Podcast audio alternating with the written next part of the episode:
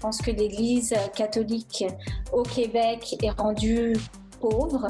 Et donc c'est un moyen, c'est une opportunité d'être amour, d'avoir nos portes ouvertes euh, et de s'adapter aussi.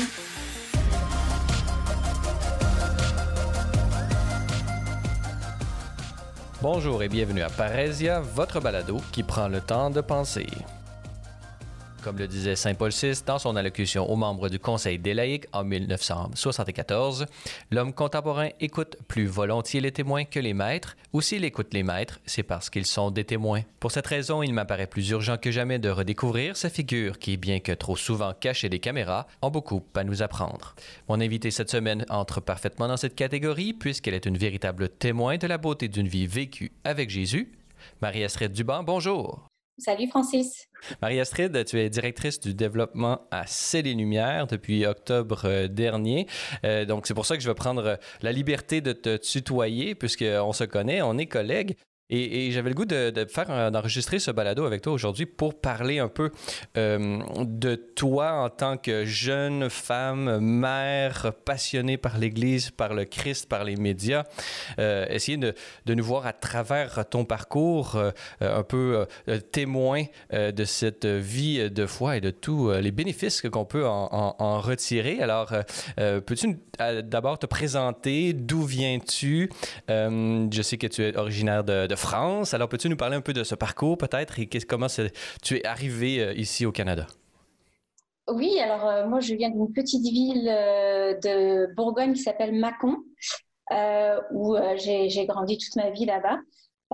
et puis j'ai fait une école hôtelière qui m'a amené à, voyager et euh, pendant mes voyages, j'ai rencontré euh, mon conjoint qui, qui, est du Québec et euh, c'est d'où la raison pour laquelle je suis arrivée au Québec il y a quelques années.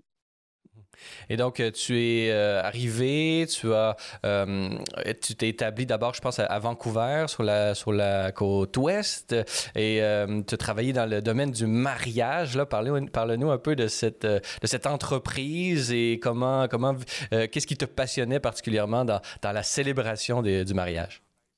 Oui, oui, donc avant mon arrivée à Vancouver, on, a fait une petite, une petite halte d'un an et demi à Orlando, en Floride. Ensuite, on est allé à Vancouver et euh, c'est sûr que moi, je suis une passionnée euh, de l'humain. Et euh, pour moi, de m'occuper des gens, c'est, une grande partie de, de, ma vie. J'aime vraiment ça. Et avec mon expérience en, en, organisation d'événements, j'avais monté ma petite boîte pour organiser des mariages spécifiquement. Et puis, Vancouver et Vancouver, donc il y avait plusieurs mariages indiens, chinois, très peu de, francophones et bien sûr anglophones. Des, des, donc des mariages de tout type, de toute foi, de toute religion, de toute culture.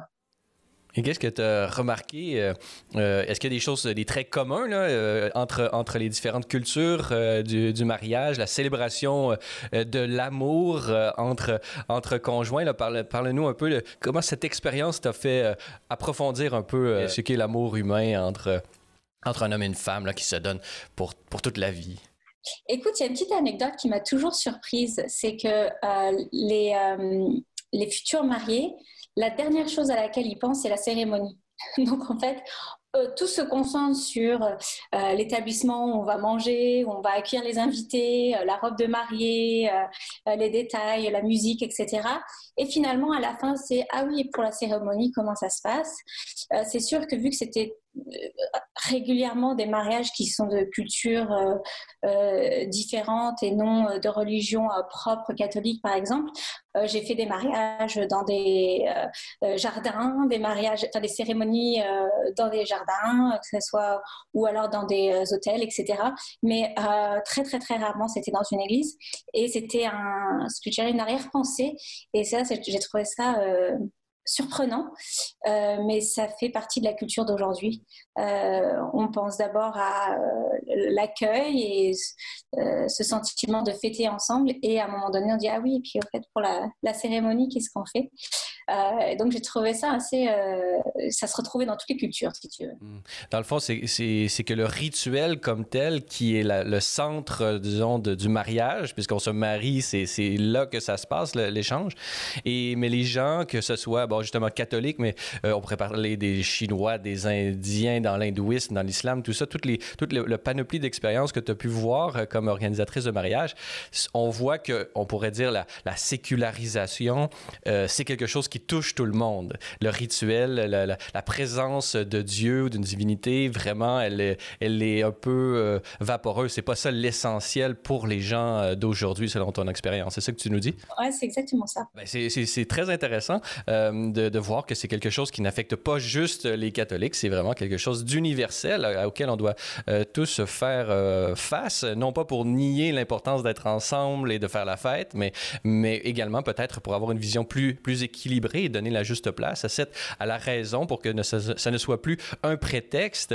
On a célébré la fête du mariage et la Saint-Valentin il y a quelques jours. Alors vraiment, c'est des réflexions qui sont euh, euh, très intéressantes et très appropriées pour notre temps.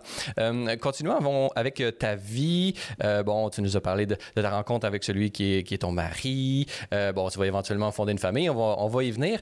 mais à travers ça, il y a quelque chose qui, qui, qui est arrivé. Il t'a fait une rencontre, une rencontre spéciale avec Jésus-Christ, vraiment qui, est entré dans ta vie. mais est-ce que tu peux nous parler un peu de ton parcours? Est-ce que tu as été élevé dans la foi? Et, raconte-nous comment, comment tu voyais, il y a eu un avant et un après. Parle, parle-nous un peu de ta rencontre avec Jésus-Christ, Marie-Astrid Duban. Oui, écoute, je pense que la, plupart du monde euh, dans, ma génération, sans dévoiler mon âge, mais euh, j'étais, euh, si tu veux, élevée dans la tradition catholique, qui n'était pas très stricte. On allait évidemment à la messe pour Pâques, pour Noël. C'était assez présent dans notre vie de famille. J'étais au, collège catholique aussi en France. Et étant jeune, je dirais depuis que je me souviens, 5-6 euh, ans jusqu'à l'âge de 15 ans. Euh, pour moi, Jésus, malgré qu'on n'allait pas régulièrement à la messe, euh, il était très très présent dans ma vie. je lui demandais de m'aider dans mes devoirs, dans les mathématiques, de donner des réponses. Vraiment, je, faisais ma prière tous les soirs. Mes parents étaient pas inquiets, mais ils étaient assez surpris parce que malgré qu'on soit, je le mets entre guillemets catholique, c'était pas quelque chose où on devait vraiment tous les dimanches aller hop, on va à la messe. Vous faisiez pas le chapelet en famille? Non, non, pas du tout, pas du tout. Euh, c'était plutôt, euh, ça fait partie de nous, quoi. Ça fait partie de notre ADN. Euh, mais sauf que moi, j'étais celle, j'ai deux autres sœurs qui étaient vraiment, disons, touchées par Jésus. Et puis, à l'âge de 15 ans, je suis partie faire une école hôtelière à côté de la Suisse. Et là, j'ai eu des défis dans, ma jeunesse, on va dire. Et, et pour moi, Dieu, l'Église, j'étais en colère contre l'Église. Et je me suis dit, eh ben, Dieu, c'est une invention que les hommes ont faite pour se sentir mieux dans leur vie. Donc euh, vraiment, j'ai, si on peut appeler ça, j'ai renié euh, euh, mon l'éducation que j'ai reçue dans mon enfance et puis en me disant ah, bah ça c'était des foutaises, c'était mon imagination. Tu as, adhéré au mythe du dieu béquille, c'est-à-dire celui qui a été inventé pour pallier à tous nos manques. tu adhérais à cette, à cette vision et, donc tu as certaine façon passé par, par une adolescence où tu as embrassé l'athéisme, euh, tu t'es, bon, euh, peut-être évacué cette dimension spirituelle euh, de ton existence, alors, mais c'est revenu. Alors, parle-nous de, cette, de ce grand retour dans ta vie. Oui, ben écoute, c'était à Vancouver. Donc, euh, comme, euh, comme on en a parlé, j'avais une petite entreprise d'événementiel et surtout qui était basée sur les mariages. Et en face de mon bureau, il y avait un pasteur qui faisait 350 cérémonies par année. Et donc, euh, pour moi, la lumière s'est allumée et j'ai dit, il faut absolument que je les invite à déjeuner. Et si seulement je peux avoir 3% de leur de leurs recommandations de clientèle, euh, ça serait bon pour mon business. Donc vraiment, c'est parti euh, de, moi étant euh, mon entreprise entrepreneur. Je les ai invités à déjeuner et à la fin, ils m'ont dit ah, on aimerait t'inviter à un parcours alpha. Mais alors, aucune idée de ce qu'est alpha. moi, j'avais juste envie de continuer la conversation et de, créer cette relation, si tu veux, avec le pasteur et, sa femme. Et donc, je suis allée à ce parcours alpha, sachant que moi, j'étais tellement jeune, si tu veux, dans ma culture de la religion, je pensais qu'il y avait une seule église qui existait. Je pensais qu'il n'y avait que l'église catholique. Et donc, j'arrive dans cette église évangélique euh, avec donc mon conjoint qui, lui, n'a pas d'expérience du tout avec, euh, avec euh, Jésus, avec la religion. Et là, on, arrive dans cette église pour Alpha. Et euh, j'ai euh, vraiment pas du tout aimé ma première expérience. Donc tu arrives et tu t'es accueilli par des gens qui sont hyper contents de te voir alors que tu les connais pas. Tu partages un repas avec des gens que tu ne connais pas. Ensuite tu regardes une vidéo, ça j'avais bien aimé, c'était euh, c'est Nicky Gamble qui faisait la vidéo.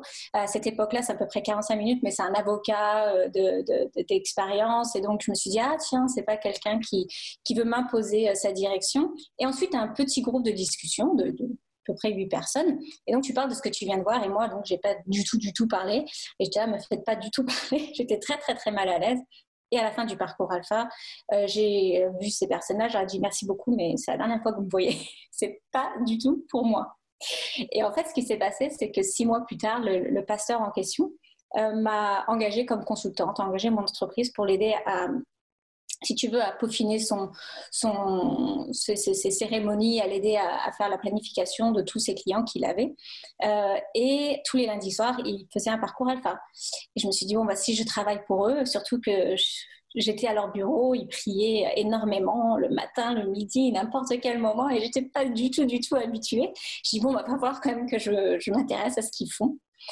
Et puis, euh, au bout de quelques semaines, j'ai été touchée par le Saint-Esprit. Ma foi, si tu veux, c'est, je peux encore dire, c'est allumé. C'est, c'est, c'est ton chemin de Damas. Comme Saint Paul qui a été euh, frappé euh, par, euh, par la révélation de Jésus qui lui a fait, qui l'a fait tomber de son cheval. J'imagine que tu n'es pas devenu aveugle comme lui là, pendant quelques jours pour recevoir un parcours, mais parle-nous justement, j'imagine, on reçoit une grâce vraiment extraordinaire euh, contre sa volonté d'une certaine façon, puisque oui, il y avait une ouverture, mais euh, tu étais d'abord inconfortable. Étais... Et là, boum, ça arrive dans ta vie. Il y a nécessairement quelque chose qui t'a touché particulièrement, euh, soit dans cette communauté, soit dans la personne de Jésus. Parle-nous un peu de qu'est-ce qui t'a quel, est, qui a allumé, quels étaient les brindilles qui ont, qui ont permis au feu d'entrer dans ton cœur? Écoute, je pense déjà que le, concept d'alpha est vraiment un concept très intelligent d'évangélisation. C'est que personne ne te pousse à quoi que ce soit. Euh, tu as des vidéos qui t'expliquent sur les questions un peu qui, qui, qui, te rongent de l'intérieur. En gros, c'est qui Jésus? Est-ce qu'il guérit encore? Euh, S'il y a le mal dans la vie, qu'est-ce qu'il fait Jésus pour, pour combattre ce mal? Enfin, des questions, je pense, de, de, tous les jours qu'on se pose que c'est s'il y a vraiment un Dieu, pourquoi il ne fait pas ci ou ça? Pourquoi ma mère est malade? Ou, ou peu importe ce qui se passe dans votre vie. Donc, je trouve déjà le concept très intéressant où tu regardes une petite vidéo, puis tu fais un groupe de discussion pour en parler, puis tu vois que les autres ont les mêmes questions que toi, euh, que les gens veulent t'aider, etc. Donc déjà, là, tu as des discussions ouvertes. Moi, c'est vraiment sur... Euh, il y, a une petite retraite que tu fais, moi évidemment, dans les temps de Covid, je pense qu'ils le font en ligne, mais il y a une petite une journée de retraite ou deux que tu fais, tu vas à l'extérieur et puis là, tu parles beaucoup de la prière et puis du Saint-Esprit. Et euh, il propose une prière, en fait, euh, d'ouvrir ton cœur et que si Jésus existe, qu'il qui se manifeste, quoi.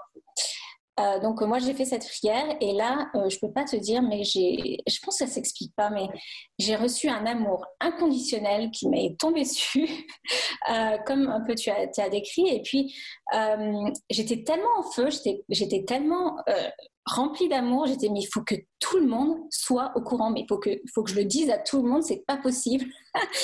euh, j'ai manqué ça presque de toute ma vie. Et, euh, et donc là, j'étais en feu. Et là, j'ai dit euh, au Seigneur, j'ai dit, bah, écoute, vas-y, je, suis là pour toi, mais j'étais vraiment à, fond, quoi. j'ai dit, bon, il faut que, que j'aide tout le monde à, qui sache que voilà, il y a, y a, Jésus qui les aime, tels qu'ils sont. Et j'ai dit à Jésus, ben, vu qu'Alpha, c'était l'outil, si tu veux, c'était ce qui m'a soutenu dans ma foi, qui a éveillé ma foi, euh, c'est là où j'ai dit, ben, je veux faire ce que tu veux, puis j'aimerais bien aider Alpha en tant que bénévole. Pas pour travailler, mais je voulais vraiment participer à cette mission. Mais justement, euh, bon, cette euh, rencontre, cet amour inconditionnel, euh, quelles en étaient tes, connaissances de, Jésus? Comment ça s'est approfondi? Comment est-ce que tu t'es mis à, lire les évangiles ou c'est vraiment Alpha comme tel qui t'a accompagné dans ton processus d'identification? On reçoit un amour inconditionnel, mais on ne sait pas nécessairement exactement qu'est-ce que ça veut dire, qu'est-ce que ça signifie. Est-ce que c'est Alpha vraiment qui t'a donné les instruments pour comprendre ce qui se passait? Écoute, il y a plusieurs choses qui sont passées. Déjà, un, j'étais très chanceuse parce que euh, j'étais, euh, si tu veux, entourée au bureau de personnes qui avaient une grande connaissance de l'Évangile et qui pouvaient me soutenir en tant que, j'ai envie de te dire, en tant que jeune chrétienne. et puis, c'est sûr que Alpha euh, la beauté d'Alpha, c'est qu'une fois que tu as complété le parcours, toi-même, tu peux le faire pour quelqu'un d'autre. Donc, en voyant ce que ça fait sur les autres aussi, ta foi s'agrandit, puis tu, tu commences à écouter de plus en plus l'évangile. Puis j'ai trouvé qu'aller à l'église, c'était cool, euh, que c'était intéressant euh, de lire la Bible. Donc, du coup, je me suis ouvert à plein de choses, mais c'est sûr que j'étais, j'étais chanceuse, quoi. Je n'étais pas toute seule dans dans mon cheminement bon an, mal an, le temps va passer et là, ça va se. tu vas aller un peu plus loin que la moyenne des ours, disons ça comme ça, pour. Euh, euh, avec Alpha, tu vas intégrer euh, leur équipe. Parle, parle-nous un peu là, de ton cheminement, disons, de professionnel avec Alpha, euh, tu vas pouvoir conjuguer cette passion pour, euh, pour Jésus et cette volonté missionnaire d'annoncer ce que la, merveille que tu avais reçue avec euh, justement une vie professionnelle à l'intérieur même de cette organisation. Parle-nous comment ça s'est déployé un peu tout ça. Ben, en fait, il y a plusieurs choses qui se sont passées. Donc déjà, nous, de Vancouver, on est allé à Paris pour s'y installer quelques années. J'ai fait du bénévolat pour, pour Alpha France. Et il euh, faut se souvenir que moi, je me suis rebaignée, si tu veux, un peu dans ce qui est Jésus, dans l'église euh, qui était plus évangélique. Et quand j'ai eu Victor, mon premier enfant, j'ai dit, euh, j'ai envie de, de, revenir à mes sources. Et puis j'étais en France, donc j'ai envie de le baptiser là où je me suis fait baptiser, etc. Et donc un amour a grandi pour euh, l'Église avec un grand E. Euh, effectivement, ma culture qui était plus catholique, mais vraiment pour l'Église. Et là, donc j'ai fait du bénévolat pour Alpha France. J'ai monté une autre entreprise en France en attendant. Et ensuite, je suis retournée au Québec et euh, j'avais Victor qui avait un mois et j'avais très envie de travailler. Et mon, le, le, même pasteur m'a dit pourquoi je n'appliquerai pas pour Alpha France, euh, Alpha Canada, pardon? Et puis moi, je dis, ah ouais, euh, ça fait genre un an et demi, deux ans que, que, que si tu veux, je, je retourne à l'église. Je vois pas pourquoi je, je, ferais ça, mais bon, je me suis tentée. Et puis c'est sûr que je suis devenue directrice euh, régionale d'Alpha au Québec. Et euh, je me suis euh, vraiment, vraiment mis euh, toute ma passion pour soutenir énormément les églises catholiques, que ce soit francophones ou anglophones, tout en continuant à, soutenir le, reste des églises au Québec, évidemment. Justement, parle-nous un peu d'Alpha. C'est un mouvement qui est né je crois en Angleterre, euh, dans une église de, de, Londres. Là. Parle-nous un peu de, l'histoire d'Alpha, euh, un peu euh, ses objectifs et un peu son, son côté œcuménique, justement, qui, toutes les églises peuvent, peuvent assimiler un peu cette démarche. Et il y a également des matériels. Là. Mais parle-nous un peu de l'histoire, la fondation des objectifs d'Alpha. Alors écoute, c'est né dans une église anglicane qui s'appelle Holy Trinity Brompton, euh, donc euh, en plein cœur de Londres. Ce qui s'est passé, c'est qu'il y avait donc ce, pasteur, euh, Nicky Gumbel, qui, a, donc Alpha était tout jeune et puis qui a, il a repris l'outil, si tu veux, Alpha. Et alors que toutes les églises anglicanes commençaient à se fermer une par une, lui, il a fait, euh, il a commencé à mettre en place Alpha, où le concept c'était vraiment euh, d'inviter les gens, encore une fois, à partager un repas, de regarder une petite vidéo où c'était lui qui faisait les présentations à ce moment-là, et euh, d'en discuter. alors que beaucoup de ses, confrères, ses églises voisines se fermaient, lui, il y avait des, files d'attente pour entrer dans son église. Et donc, évidemment, ça a créé beaucoup de buzz. Et les gens se disaient, mais comment, euh, comment est-ce que tu fais, Niki, pour que toi, tu aies une file d'attente, alors que nous, on a du mal à ramener les gens? Et donc, il a dit, bon, bah, je vais faire une, formation. Et à sa première formation, et puis là on parle des années 90, il a eu plus de 1000 personnes euh, qui, euh, qui, qui, sont venues pour, pour écouter comment faire un parcours alpha. Et puis en 98, il me semble, c'est là où, avec la technologie, etc., que c'est devenu un peu plus alpha international. Il y en a un bureau au Canada qui s'est ouvert. Mais si tu veux, c'est tellement les bases, la fondation euh, de, euh, de ce qu'est euh, la chrétienté, la, religion chrétienne, que tout le monde s'entend bien. Donc il a eu autant des prêtres catholiques qui l'ont aidé à faire cette, à créer, à peaufiner ce parcours alpha, que, que des, pasteurs évangéliques, baptistes, je veux dire de toute, toute chrétienté. Et donc c'est comme ça qu'Alpha si tu veux, peut soutenir des milliers et des millions d'églises euh, partout dans le monde, que ce soit catholique, euh, anglicane, euh, évangélique, baptiste, etc. Et donc, toi, tu es arrivé au, Québec avec cette mission euh, d'aider euh, les églises et tu avais particulièrement dans, le cœur d'aider l'Église catholique, qui était la, tienne. Euh, dis-nous comment tu t'y es pris, quels étaient un peu les projets dans lesquels tu t'es investi lorsque tu as travaillé vraiment pour, pour la mission et l'évangélisation et aider les paroisses, par exemple, à intégrer le parcours euh, alpha. Parle-nous un peu de comment ça s'est, euh, ça s'est déployé un peu tout ça, un peu combien d'années tu as travaillé euh, dans ce projet, puis un peu comment ça s'est déployé? Je pense que déjà j'étais chanceuse parce que j'avais mon propre témoignage à apporter. Donc déjà, ça m'a beaucoup aidé dans, dans le développement des parcours alpha. Euh, mon grand amour pour euh, le Québec aussi, pour les, Québécois. Euh, mon mari est québécois, mais je pense que c'est vraiment un don de Dieu qui m'a donné parce que j'étais tellement passionnée. j'étais vraiment. Victor avait cinq mois quand suis quand j'ai commencé à travailler pour pour Alpha Canada parce que je, me disais mais il n'y a pas de temps à perdre, il faut y aller, il faut que je soutienne le, maximum d'églises. j'étais dans ma voiture constamment et j'allais d'église en église en église et tous ceux qui m'ouvraient la porte, je rentrais Euh, et tout ce qui m'a fermé, bah, je passais, je, laissais mon, numéro si tu veux, mais je passais à la suivante.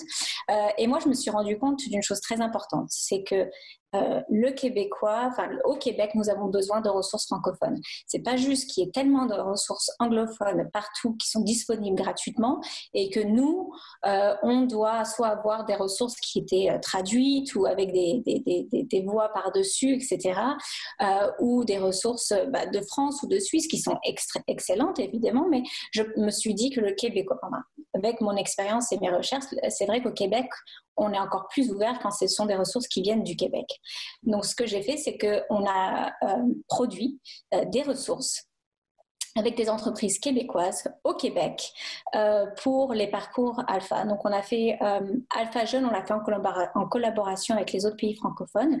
Et puis, la nouvelle série, on l'a fait vraiment au Québec, par les Québécois, pour les Québécois. Et je pense que ça, ça a été la clé euh, de vraiment démontrer qu'on était là pour soutenir vraiment l'Église au Québec.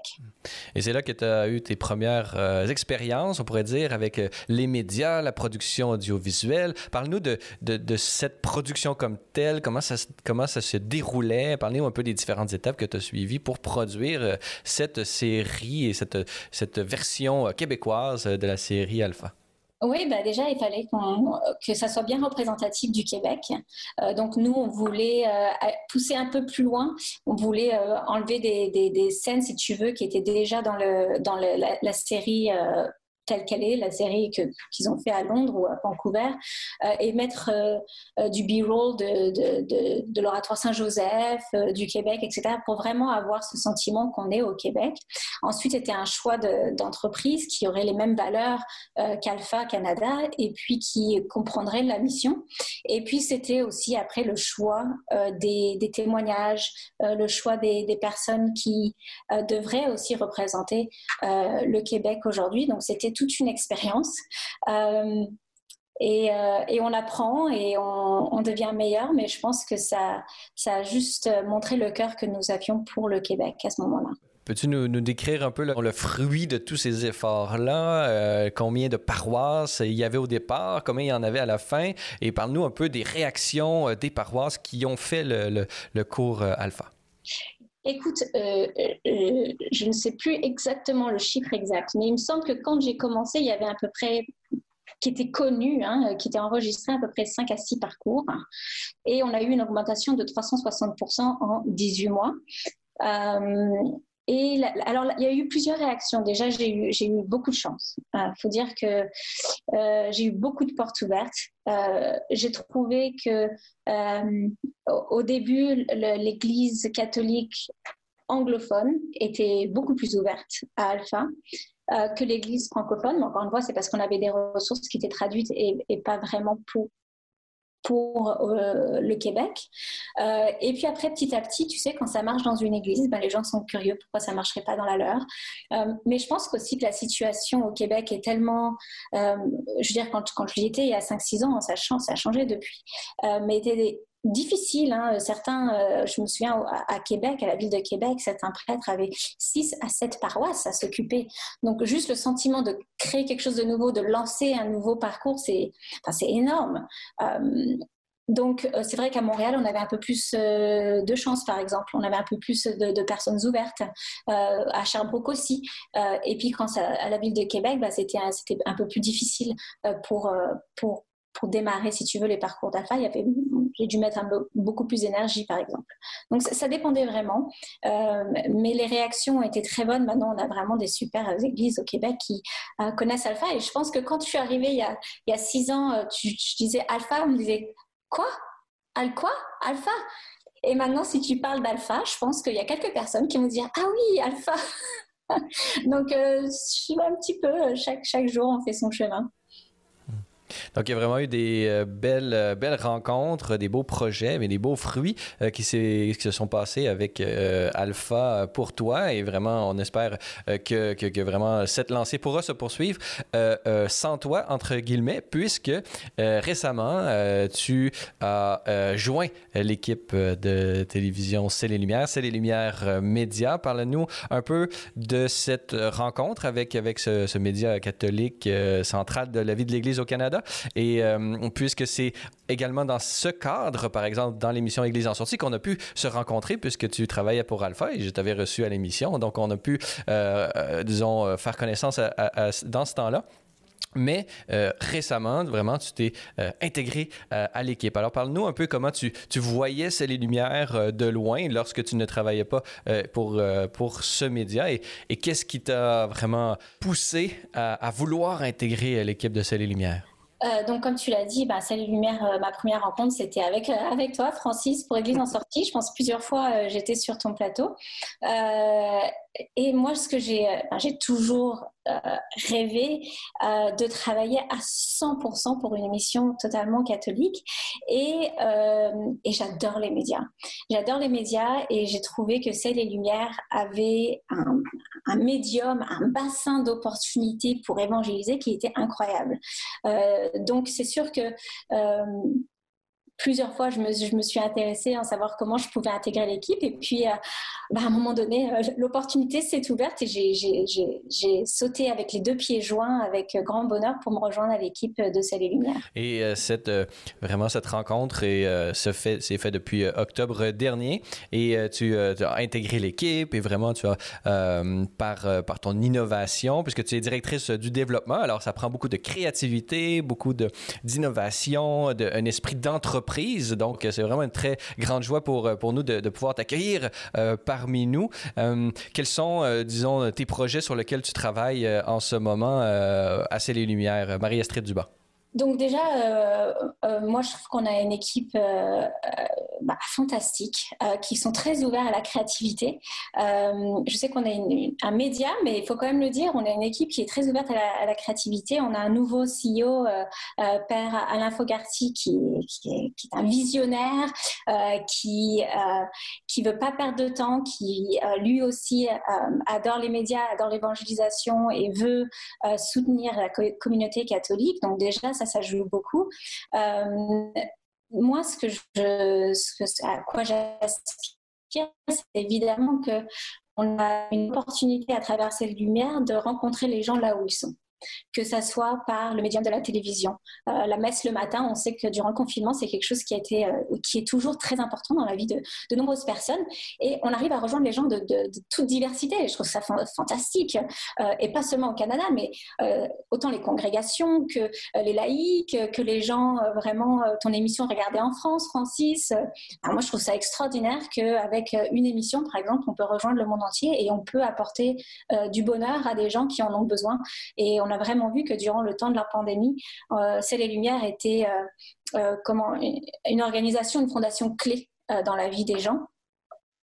Euh, sinon, la télévision, c'est un, les balados, comme tu fais, Francis, pour les gens qui ont envie de mettre euh, juste leurs écouteurs dans les oreilles et puis marcher leur chien et, juste écouter et puis, puis apprendre, euh, que ça soit sur nos réseaux sociaux, que ça soit des, témoignages qu'on reçoit, etc. je pense que c'est les Lumières a une opportunité extraordinaire d'évangéliser et de rejoindre les gens là où ils sont, que ça soit, encore une fois, avec, là, on a un nouveau show qui va sortir qui s'appelle Yes Lord pour la liturgie des enfants. Euh, donc nous, on arrive à identifier le manque de ressources qu'il y a aujourd'hui et de, créer quelque chose. Donc ça, on a des producteurs qui sont in-house, qui créent vraiment du matériel. On peut faire de l'acquisition. Enfin, je veux dire, on a une opportunité extraordinaire de soutenir les gens euh, de partout dans le monde. Et euh, évidemment, ça commence par le Canada.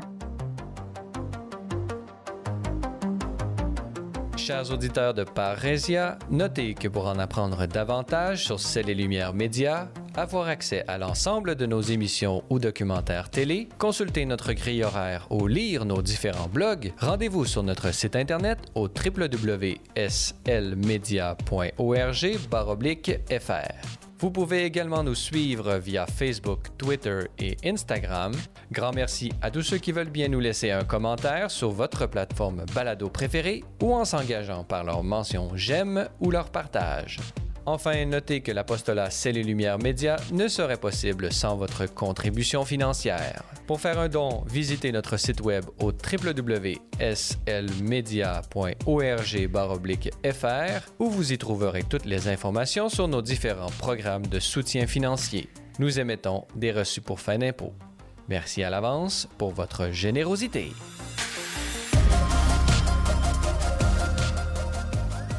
Nous sommes toujours en compagnie de Marie-Astrid Duban, euh, directrice du développement à C'est les Lumières Médias. Marie-Astrid, dans la première partie de, ce balado, on a eu l'occasion de, te rencontrer, de voir ton parcours de, foi, les différents projets sur lesquels euh, tu euh, travailles en ce, en ce moment à, à C'est les Lumières. on en a discuté un petit peu, tu l'as mentionné, la COVID a manifesté un peu la nécessité pour l'Église d'être présente sur les médias euh, que ce soit les médias sociaux, la télévision euh, et un peu tout ça. Donc, on est vraiment le futur ou disons dans le siècle à venir, euh, les médias catholiques seront au cœur de la mission de l'Église. toi qui as participé et que tu as, qui participé à des créations pour Alpha Canada et tu as pu découvrir le Québec puisque tu t'es rendu sur, sur le terrain, parle-nous quel est ton regard? les Québécois, ne sont, tu l'as mentionné, sont, sont, c'est un peuple particulier euh, et il y a un rapport particulier qu'il entretient avec, avec la religion euh, à cause du passé et tout ça. Euh, peux-tu nous... Quel est ton regard, toi qui, qui viens de France, qui a découvert un peu cela à la première personne? Dis-nous comment tu vois cette relation des Québécois avec la religion Marie-Astrid Duban? De mon point de vue, euh, je pense que la relation des Québécois avec la religion est compliquée. Euh, mais on va dire que ça, dépend euh, de quelle génération tu es. mais c'est sûr qu'il faut qu'il faut comprendre pourquoi c'est compliqué. Il y a des générations qui ont vraiment vécu une période difficile, une période où c'était un peu pas dictatrice, mais on disait voilà, c'est comme ça qu'il faut faire, comme ça qu'il faut aller à l'église, c'est que ça qu'on connaît, etc. Donc je, comprends euh, aujourd'hui pourquoi il y a une relation compliquée avec l'Église, mais aussi il faut savoir qu'il y a un noyau euh, au Québec euh, qui vraiment ont à cœur de de pivoter ça, de pivoter le regard que les Québécois ont envers la religion, envers le bâtiment d'Église, envers euh, les personnes qui travaillent pour l'Église.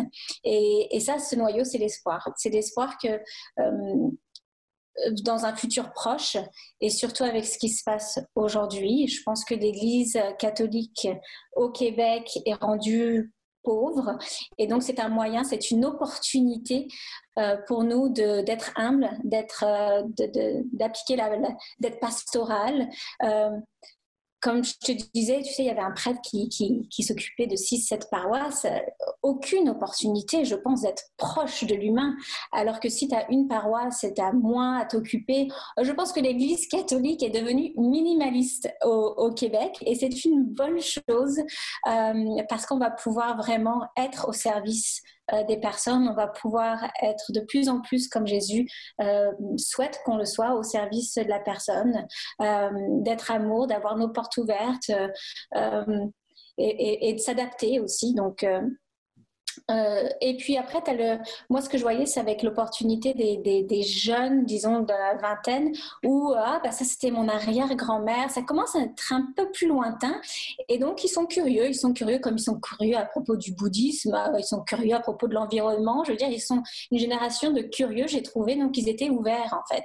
Ils étaient, ah ouais, vas-y, dis-moi ce que tu en penses, etc. Et je pense que justement, ce que ce que tu as dit euh, plus tôt, Francis, c'est avec notre témoignage, on peut euh, ouvrir la discussion. Donc, euh, moi, je trouve ça vraiment excitant d'avoir cette nouvelle génération de, curieux et d'avoir cette église minimaliste qui peut être présente là où ils sont et là où les personnes sont. donc, c'est, je suis très optimiste pour le futur. Euh, vaut mieux avoir des, des, gens ignorants, curieux, que des gens qui ont des préjugés négatifs. Euh, disons que c'est plus difficile à commencer une conversation euh, dans, dans, ce contexte-là. mais pour terminer sur, sur ce rapport conflictuel avec, avec la religion des Québécois, puisque ce rejet de la religion est lié vraiment à un rejet de l'Église. Il n'y a pas nécessairement un, rejet de la spiritualité euh, en, tant que tel. Est-ce que tu crois que ce rejet de la religion et d'une certaine forme euh, d'Église euh, catholique est allé jusqu'à avoir que les Québécois ont une mauvaise opinion de la personne de Jésus-Christ, ou, ou Jésus-Christ demeure une référence auquel on peut faire appel je pense que vraiment les gens ont, fait un, blocage sur l'expérience qu'ils en ont eu de, euh, de l'Église ou euh, des personnes qui travaillaient pour l'Église. Euh, moi, j'ai une chance inouïe, en fait, à part au travail, c'est que je suis entourée que de personnes qui ne sont pas chrétiens et quand je leur dis ce que je fais, il y a des sourcils qui se lèvent et hein? mais c'est toujours, ils ont toujours une référence négative sur soit le bâtiment, l'Église ou soit vraiment leur expérience personnelle quand ils ont voulu faire baptiser leur quand ils ont voulu se marier, etc., que de la personne de Jésus, en fait, ce qui est hyper intéressant et ce qui est encore une fois une opportunité de, pour nous euh, d'être ces gens qui sont euh, j'ai envie de dire normaux, euh, parce qu'ils ont l'impression que les gens qui sont dans l'église sont des gens qui sont sur une autre planète, alors que si tu es bah, comme eux, cool, et puis que tu pousses pas ta, religion dans leur gorge, là, c'est tu as une opportunité à la discussion et tu as une opportunité sur euh, qui est Jésus en fait et non ce qu'est l'Église. Hmm. On, comprend souvent, euh, lorsque moi j'essaie de comprendre un peu ces, préjugés négatifs envers l'Église, ce qui revient toujours euh, dans mon esprit, c'est que les gens considèrent que l'Église, la foi, Jésus-Christ, c'est quelque chose qui irait brimer la liberté. Et donc, euh, cette liberté, euh, que, ce soit la liberté euh, de rencontrer des gens qu'on aime, que ce soit imprimer la liberté par rapport à nos plus profondes aspirations comme être humain. On a souvent, dû à des, polémiques qui sont souvent reliées dans les médias, on, fait la, on focus sur ce que l'Église dit qu'on n'a pas droit de faire et donc cette, ce préjugé est rentré dans, dans, la culture et là, les gens considèrent l'Église ou une future adhésion à l'Église comme étant vraiment une prison dans laquelle ils iraient, ils iraient s'enfermer. Et donc, pour combattre un peu ce préjugé, ce qui peut être intéressant, c'est d'essayer de manifester comment l'Église, euh, la foi, la spiritualité chrétienne ne va pas contre les, aspirations euh, des gens, des hommes et des femmes de notre temps, mais au contraire accomplit et vient aider et accomplit ces, ces plus profondes aspirations. Donc, j'aimerais me, livrer à cet exercice avec toi, Marie-Astrid, euh, si, tu, si tu le veux bien, pour voir quels sont, selon les différents groupes d'âge, ici même au Québec et au Canada francophone, euh, quelles sont les, aspirations et comment nous pourrions essayer de manifester ce qu'apporte une vie euh, en relation avec Jésus-Christ. Alors, euh, toi, bon, tu l'as manifesté, tu es mère de famille, deux enfants, un mari, une maison et tout ça comment tes enfants, lorsque tu, les vois, comment est-ce que tu vois la vie d'un enfant aujourd'hui et qu'est-ce que Jésus-Christ peut apporter dans, dans, leur vie concrète? au quotidien? Écoute, déjà, moi, je trouve ce qui enfin, de, mon, de ma propre expérience, et voilà comment je l'ai fait avec mes enfants. Euh, donc, nous, on, est une famille mixte, je dirais. On a, moi qui suis euh, euh, bah, catholique, qui croit en Dieu, etc., et, et mon mari, pas du tout. donc, j'ai toujours. j'ai jamais poussé Jésus, encore une fois, dans la gorge de mes enfants. Par contre, je leur en parle constamment, tous les jours. Et c'est formidable, les enfants, ils sont vraiment ouverts, ils sont euh, vraiment euh, euh, contents même de savoir que Dieu existe, que Jésus est là, et ils en feront référence, mais constamment. Ça peut être, euh, j'en ai marre de la neige, maman, euh, pourquoi Jésus, il, il, arrête pas de, faire neiger le ciel, tu vois, des trucs comme ça. Et puis, des fois, ça peut les, les réconforter quand ils ont des, des, des mauvaises journées à l'école. je dis toujours à Victor, tu sais, ton meilleur ami, de toute façon, c'est Jésus, donc tu peux dans ta tête lui demander de l'aide et il va t'aider. Donc, ça rapporte du réconfort et en même temps, ils ont des des, questions qui sont assez originales, euh, qui font partie de la vie de tous les jours. Mais je trouve que les enfants, c'est incroyable, ils sont très, très ouverts. Et surtout, ils ne voient pas Jésus comme une dictature ils voient Jésus comme un, copain, euh, euh, comme quelqu'un avec qui ils peuvent se confier. Et puis nous, on est très très relax à la maison, malgré qu'on en parle tous les jours. Ils, ils prient. Et, et, moi, je vous encourage à faire prier vos enfants, mais depuis tout petit. Et ce qui sort de leur bouche pendant la prière, c'est quand même extraordinaire. Euh, ils font des bien plus belles prières que moi et euh, ils vont souvent, souvent dire ce qu'ils ont dans leur cœur en prière.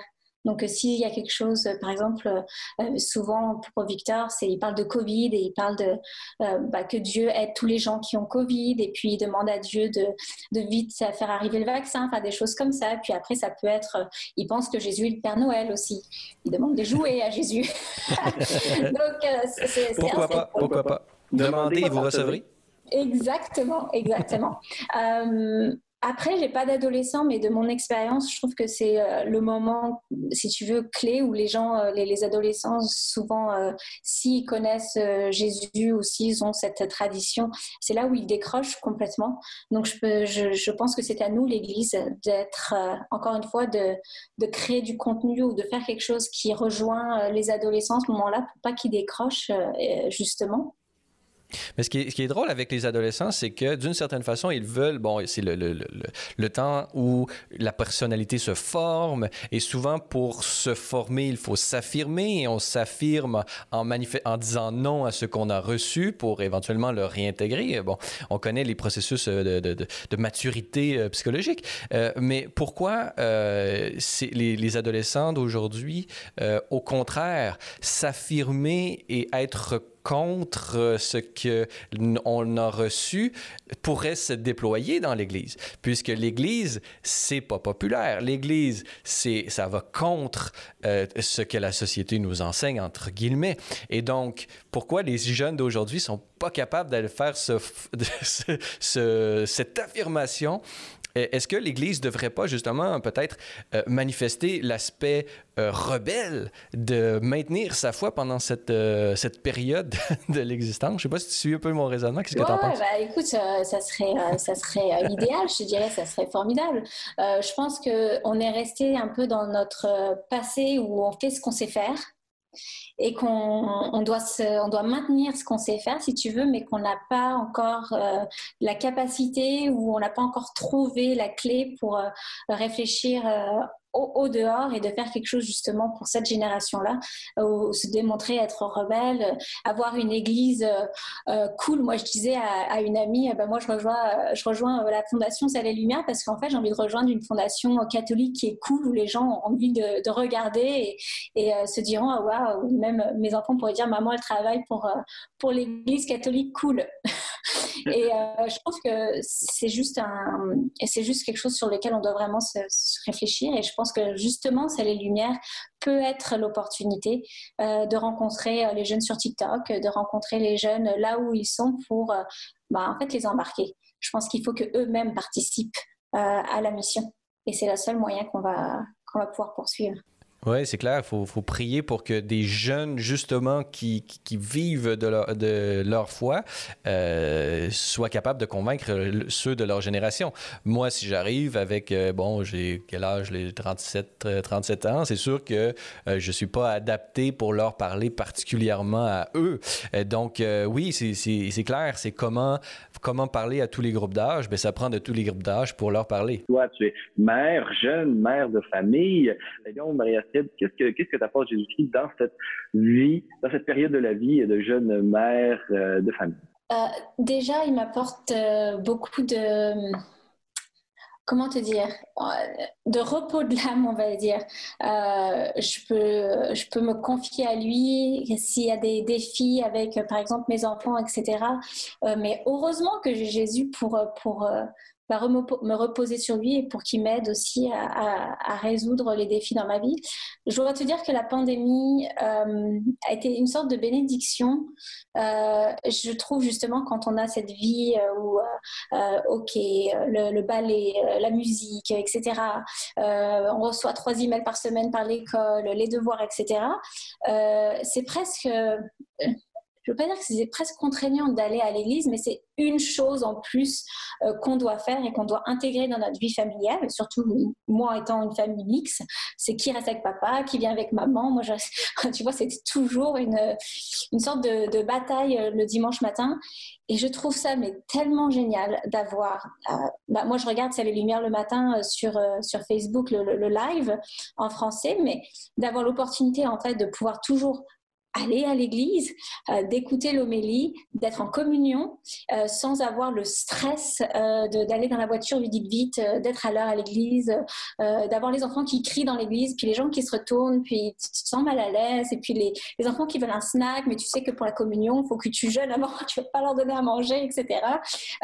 donc, ce, ce, stress qui a été un petit peu enlevé est quand même assez agréable, et je ne sais pas comment on va pouvoir réintégrer ou comment l'Église, après Covid, va continuer cet élan d'être en ligne ou de donner l'opportunité si on ne peut pas vraiment se déplacer. Évidemment, moi, j'ai vraiment hâte d'aller euh, dans l'église et de retrouver, de prendre la communion, hein.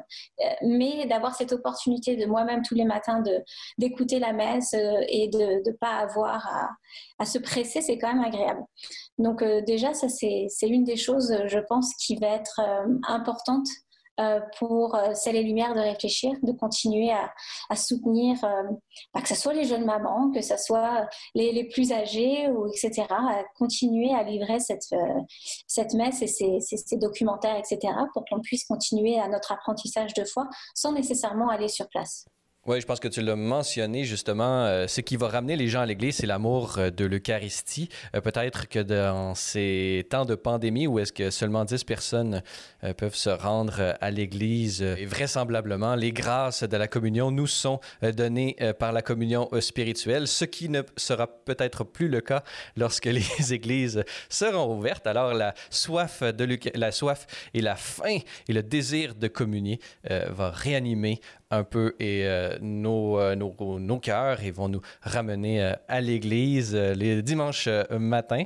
Marie-Astrid, ce qui est intéressant dans ton, dans ton parcours et dans, dans, ton témoignage, dans ce que tu nous dis, c'est à quel point tu représentes bien le type de converti. C'est-à-dire que c'est quelqu'un qui a vécu un peu sans, sans le Christ et qui a accepté ou fait l'expérience de la vie avec Jésus et donc ce, par contraste, euh, il y a un, bouillonnement et un dynamisme euh, qui, qui, en, qui, en, jaillit. Euh, si on veut véritablement, comme Église, devenir missionnaire, c'est qu'on désire et qu'on veut devenir une Église où la majorité d'entre nous seront des convertis. la majorité des bancs étant vides, si on veut qu'ils soient pleins, ce seront des gens qui vivront de ce dynamisme. Comment est-ce que tu vois euh, l'Église euh, d'aujourd'hui, euh, comment faire de la place à, ce dynamisme, à cette radicalité de l'engagement chrétien? c'est toujours difficile quand on porte une histoire vieille de 400 ans pour ce qui est du Québec, avec des institutions qui sont bien établies, tout ça comme ça peut être un, défi particulier d'accueillir euh, cette énergie nouvelle qui, nous arrive comme ça par surprise sans qu'on l'ait vu. Comment est-ce que tu, quelle est ton, opinion sur le sujet? Comment est-ce que tu vois une église euh, qui fait de la place euh, au, dynamisme des, des convertis, Marie-Astrid? Ah, écoute, moi je pense que déjà il va falloir qu'on les écoute et euh, qu'on comprenne euh, bah, ce qui les anime et comment, ce qui est très important, c'est comment euh, les impliquer dans l'Église en fait. Moi, je pense qu'encore une fois, j'ai eu de la chance, c'est parce que j'ai bah, part parce que je travaillais pour le ministère, j'ai toujours fait, bah, été très présente dans l'église sur laquelle je participais, que ce soit bah, moi-même faire un parcours alpha ou accueillir les gens ou etc. Je voulais vraiment être bénévole en fait. Et ça, c'est vraiment important, c'est de les inclure euh, sur la vie euh, paroissiale en fait, euh, de les écouter, de s'adapter, d'essayer, de risquer, de réessayer encore si ça marche pas. mais je pense que ça va être un grand apprentissage entre les deux. moi, quand j'ai quand ma quand ma foi, si tu veux, s'est allumée il y a huit ans de ça. Bah, j'étais quand même super contente de comprendre l'Église catholique, enfin je sais pas si ça fait du sens, mais de, de comprendre pourquoi on fait certaines choses. J'avais pas du tout cette compréhension et de de, de, m'impliquer, de m'éduquer, euh, d'écouter. Euh, bah, mon amour, en fait, a, commencé à grandir et euh, presque, j'étais un peu devenue Jeanne d'Arc qui, défendait justement l'Église catholique avec les, gens qui avaient une incompréhension pourquoi on faisait telle ou telle chose, pourquoi les saints, pourquoi tel.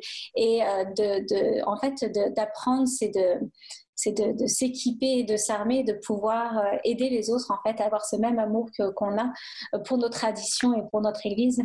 Euh, mais vraiment, je pense que ça va être un apprentissage et qu'il va falloir avoir des gens qui soient ouverts à ces mmh. convertis.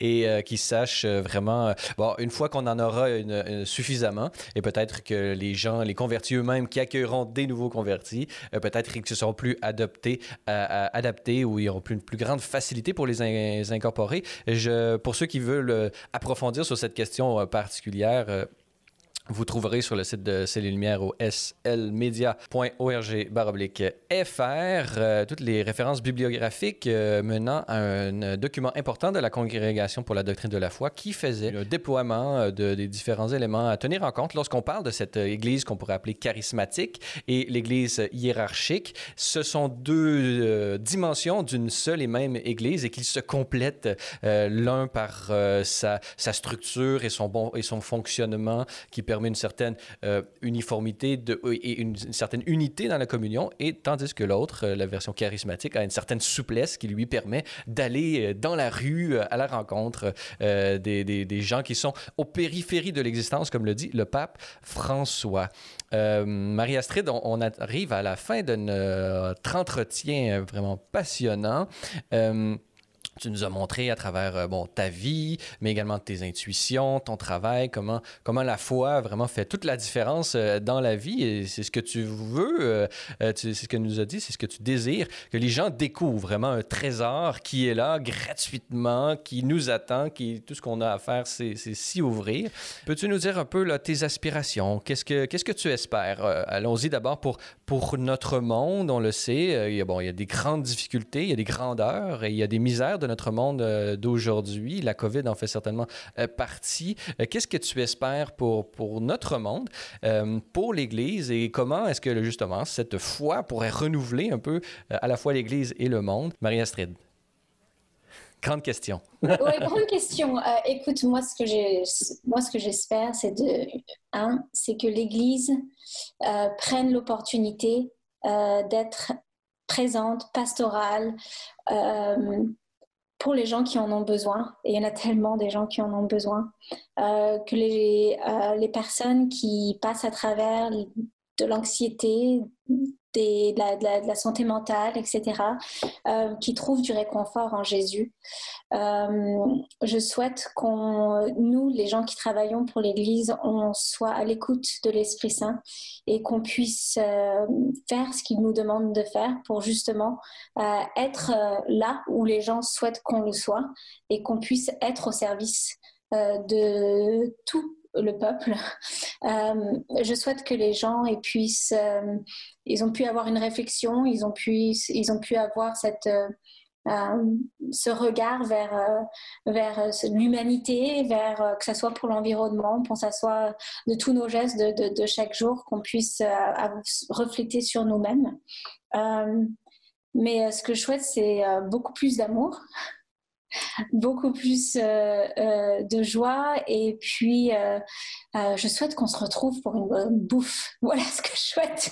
je souhaite qu'on mange ensemble, qu'on rit ensemble et pas à travers euh, Zoom et, euh, que et qu'on soit présent pour, pour tous ceux qui en ont besoin. Donc, on va inviter l'ensemble de nos auditeurs à prier pour que se termine cette pandémie et que tous ceux qui ont besoin d'être guéris le soient pour qu'on puisse retrouver notre liberté. liberté, qui, qui, on le sait, est une condition essentiel euh, au déploiement de l'amour dans notre monde. Alors, euh, sur ce, Marie-Astrid, c'est vraiment une, c'était une joie de, pouvoir discuter euh, avec toi aujourd'hui pour, pour en apprendre davantage sur toi, ta vie, comment la foi, Jésus-Christ vraiment imprègne ta vie, transforme tout pour, pour le bien et pour combler l'ensemble de tes aspirations. Et j'espère que nos, nos auditeurs vont pouvoir bénéficier de ton expérience et de ton témoignage pour Marie-Astrid Duban, je rappelle que tu es directrice du développement à Celles et Lumières euh, Média et nous étions réunis aujourd'hui pour parler euh, de ta vie, de ta foi et de ce qui t'anime. Alors Marie-Astrid, merci beaucoup d'avoir été avec nous. Ben, merci à toi Francis. Voilà, c'est tout pour notre balado de cette semaine. N'hésitez pas à communiquer avec nous via Facebook ou Twitter si vous avez des questions ou commentaires concernant nos thèmes ou nos invités. C'est toujours un plaisir de vous lire et d'entendre vos réactions. La semaine prochaine à l'émission, je m'entretiens de la situation des chrétiens d'Irak à la veille du voyage apostolique du pape François avec la directrice nationale d'aide à l'Église en détresse Canada, Marie-Claude Lalonde. Parésia, une production Celle et Lumière Média. Je suis Francis Denis et n'oubliez pas que la parésia de la foi doit correspondre l'audace de la raison. Allez, bonne semaine.